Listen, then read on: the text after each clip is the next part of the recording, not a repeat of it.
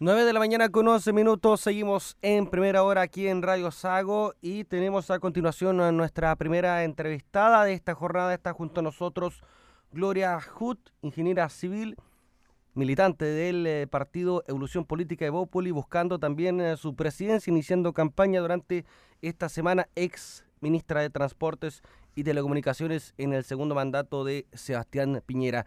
¿Qué tal? Muy buenos días. Buenos días. ¿Cómo están? Muchas gracias por conversar y por invitarme. Bueno, vamos a conversar ah, de política, de actualidad también de lo que eh, está luchando dentro de, de Bópoli, usted como persona. ¿Qué la motivó primero que todo a continuar en el rumbo de la política, ¿no? Después de tener un cargo como ministra de Transportes y Telecomunicaciones a querer formar ah, parte importante como presidenta de este partido político. Primero, es que cualquiera que haya trabajado en el servicio público se da cuenta de lo importante que es un rol en el que uno pueda contribuir a, mejorar la vida de las personas. Y es muy difícil que eh, fuera del sector público eso se dé con la misma fuerza. Eh, por otro lado, hay una, eh, un contexto político en el país que es, bastante crítico, refundacional, eh, y es donde las ideas de la libertad tienen que encontrar su espacio. Y nuestro partido promueve justamente la eh, derecha liberal y en la, por ejemplo, en, en, la redacción de la nueva constitución es muy importante asegurar que esas visiones estén recogidas.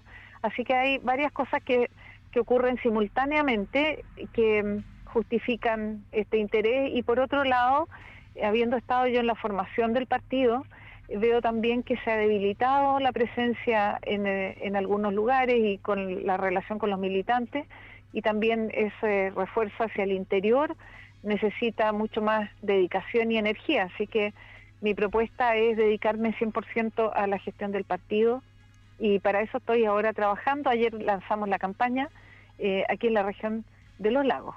Ahora, cuando usted habla de fortalecer la derecha liberal, ¿a qué se refiere? Anteriormente, actualmente, Bópoli no tiene una derecha liberal. Sí la tiene. Eh, sin embargo, en algunos casos, por decisiones que se han tomado por distintas alianzas, se ha debilitado eh, esa, esa formulación inicial, que sigue siendo el eje ideológico del partido.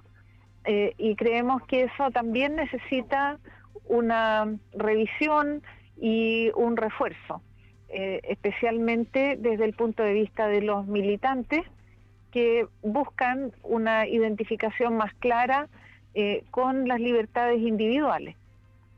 Dentro del, del partido, si, si ganara mm, esta contienda, ¿no? ¿Cómo, ¿Cómo estarían los pactos con las demás coaliciones? ¿Cómo estaría el pacto, por ejemplo, con el Partido Republicano? Hace poco tiempo dijo que le costó mucho generar esta alianza con este partido de extrema derecha Evópoli, que quiere fortalecer más bien una derecha liberal.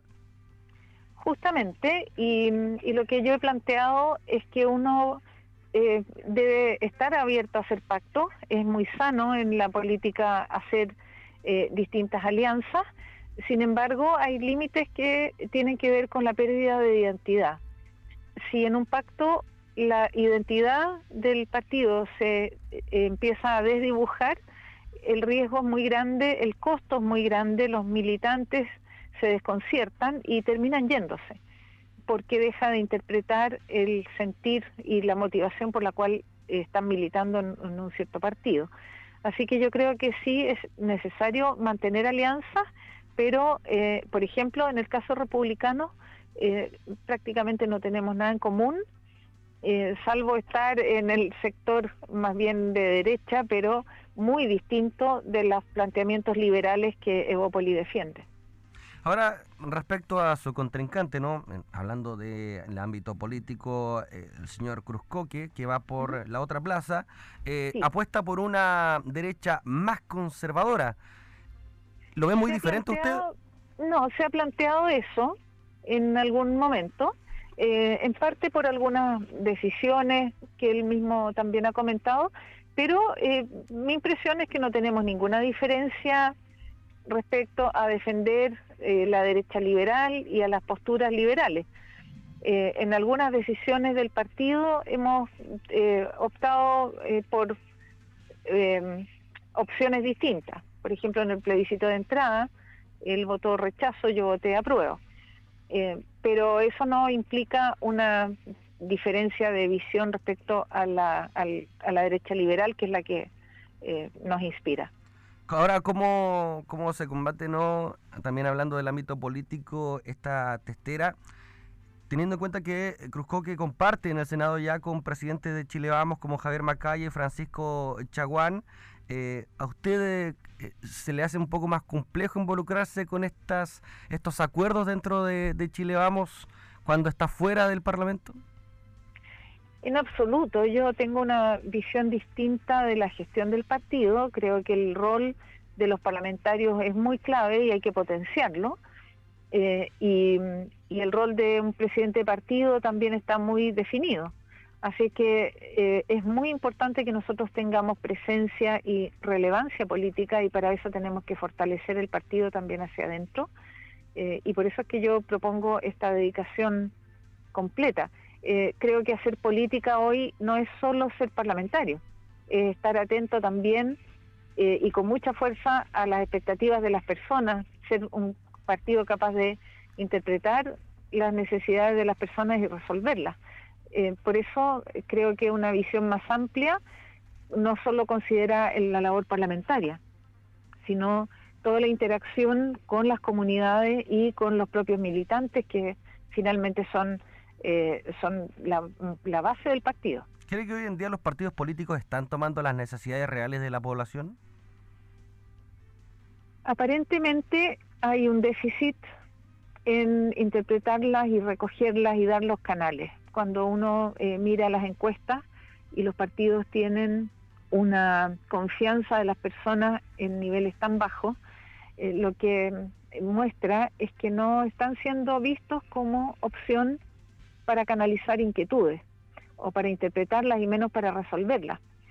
Y eso creo que es una distorsión que se ha generado en el tiempo, que es perfectamente reparable si es que uno tiene una gestión adecuada, si, logra credibilidad, si logra cercanía con las personas, si trabaja hacia adentro con los militantes y con mucho trabajo en terreno, mucho trabajo en las bases, eh, y creo que eso es indispensable. Yo eh, participé muy, activamente en la campaña del rechazo, eh, trabajando en la calle y conversando con personas. Y veo que las expectativas de las personas están muy claramente establecidas y los partidos no tienen los canales. También esa es otra de las razones por las cuales a mí me interesa tomar la presidencia del partido, porque creo que se puede reforzar mucho y nuestra visión es especialmente apta para esta cercanía con las personas.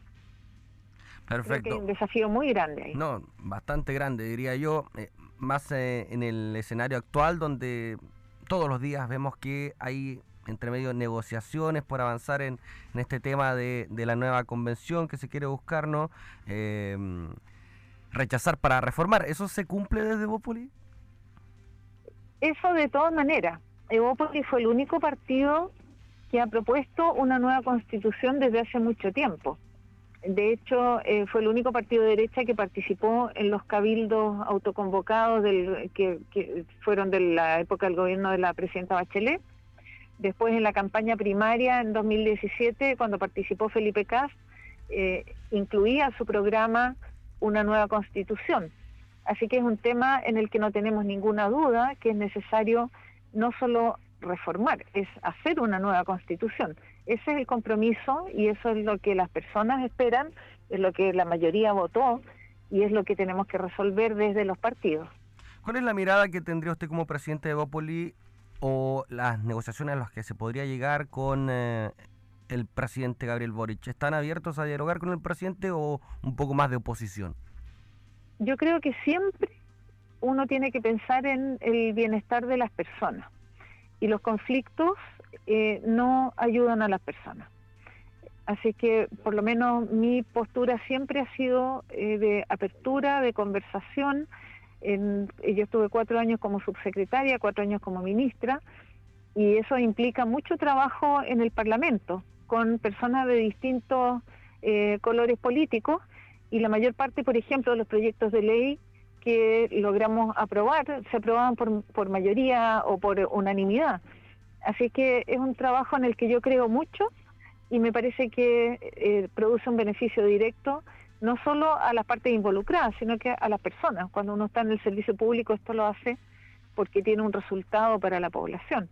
Así que yo por lo menos tengo eh, una actitud más de apertura que de oposición dura. Bueno, ¿y cómo calificaría el trabajo que ha realizado el mandatario durante estos meses, teniendo en cuenta que usted también fue parte de un gobierno y nos cuenta que es difícil trabajar cuando ya se está en la moneda? Es muy difícil eh, y creo que em, ha avanzado más lento de lo que yo habría esperado. Y mi impresión es que dedicó mucho esfuerzo al, al plebiscito, a la discusión de la nueva constitución y tiene ahora una segunda oportunidad. Ya está clara la opinión de las personas y me parece que es una oportunidad para retomar su propia agenda y sacar adelante las inquietudes que son las que las personas manifiestan con más fuerza.